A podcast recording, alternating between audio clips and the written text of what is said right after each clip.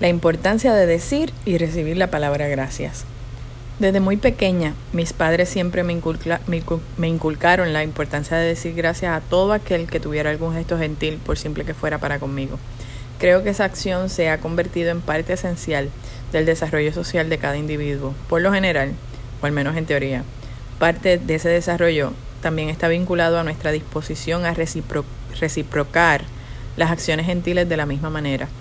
Esto es parte del principio básico de la sana convivencia humana. Sin embargo, en mi carácter personal, a mí me encanta poder ayudar a las personas que tengo cercanas. Yo, el que me conoce, sabe que yo me desvivo por luchar por el propósito en común. Dejo de ser yo para hacer el propósito.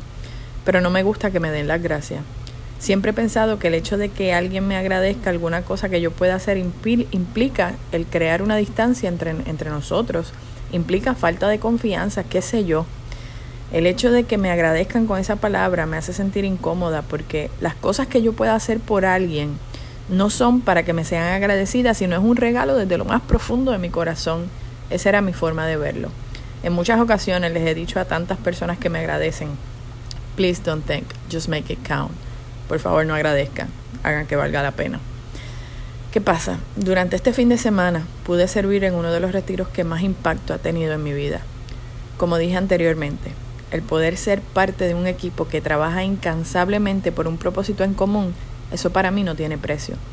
El poder dar por verdadero amor lo que por amor yo he recibido es una emoción que, que invade mi corazón de una manera que las palabras no, no las pueden explicar.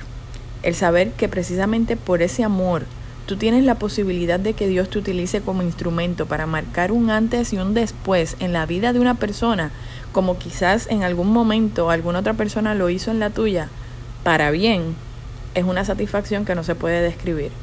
Siempre me ha gustado trabajar con amor por un propósito colectivo. Los últimos años de mi vida los he dedicado incesantemente a eso. Sin embargo, me he dado cuenta de que aunque mi intención siempre ha sido esa, Dios tenía mejores planes para mí, pues quería que mi mejor esfuerzo lo pusiera donde realmente pudiera dar frutos, frutos abundantes, sin lucha, sin pelea, sin resistencia, con gente que verdaderamente esté lista para aceptar por amor a Él lo que por el mismo amor yo puedo brindar. Entonces, volviendo a la línea de pensamiento anterior, durante este retiro aprendí una, de una personita a la que respeto muchísimo y he aprendido a querer muchísimo, que el aceptar la palabra gracias es tan importante como decirla. Ella me dijo gracias y mi respuesta fue la que siempre digo, no me agradezcas. Entonces ella me miró a los ojos y con mucha ternura me dijo, Ale, tenemos que agradecer, porque si no agradecemos, ¿cómo será posible que estrechemos lazos entre hermanas? Uf, como diría yo, qué bofetón sin mano, qué cachetada sin manos me dio en ese momento. Pero más allá de sentirla como una cachetada perversa, lo sentí como un bofetón de amor. Decir gracias no nos quita ni un segundo y aún así con las preocupaciones del día a día pasamos por inadvertidos los momentos donde debemos utilizar dicha palabra. Hay muchas personas que egoístamente no dan mérito a quien lo merecen, o si lo hacen es de la boca para afuera, como decimos en mi isla. Esto es porque conceden a sus propias capacidades lo sucedido sin entender que detrás de cada triunfo hay un sinnúmero de personas que tienen que ver directamente con el propósito logrado o en el desarrollo de un evento como por ejemplo el apoyo de los padres. En otras ocasiones damos por sentado que las personas saben cuán agradecidas estamos y simplemente no lo recibimos. Entonces, este fin de semana aprendí que dar gracias así como recibirlas es de suma importancia porque nos une como hermanos. Te deja ver cuál es la importancia que tienes en la vida de otra persona y aceptarlo es parte de ese proceso. Contrario a lo que yo pensaba, aprendí que el aceptar el agradecimiento no me aleja, sino me acerca más a las personas. No aceptar el agradecimiento, aunque sea sin mala intención, es simplemente el poder quitarle la bendición que recibe esa persona que te agradece de todo corazón, por la fortuna que siente de haberte tenido como parte de su vida en ese determinado momento, por simple que parezca. Nadie es tan pobre como para no tener en ningún momento gratitud en su corazón, y nadie es tan rico como para no necesitar saber que hay algo por lo cual le deban agradecer.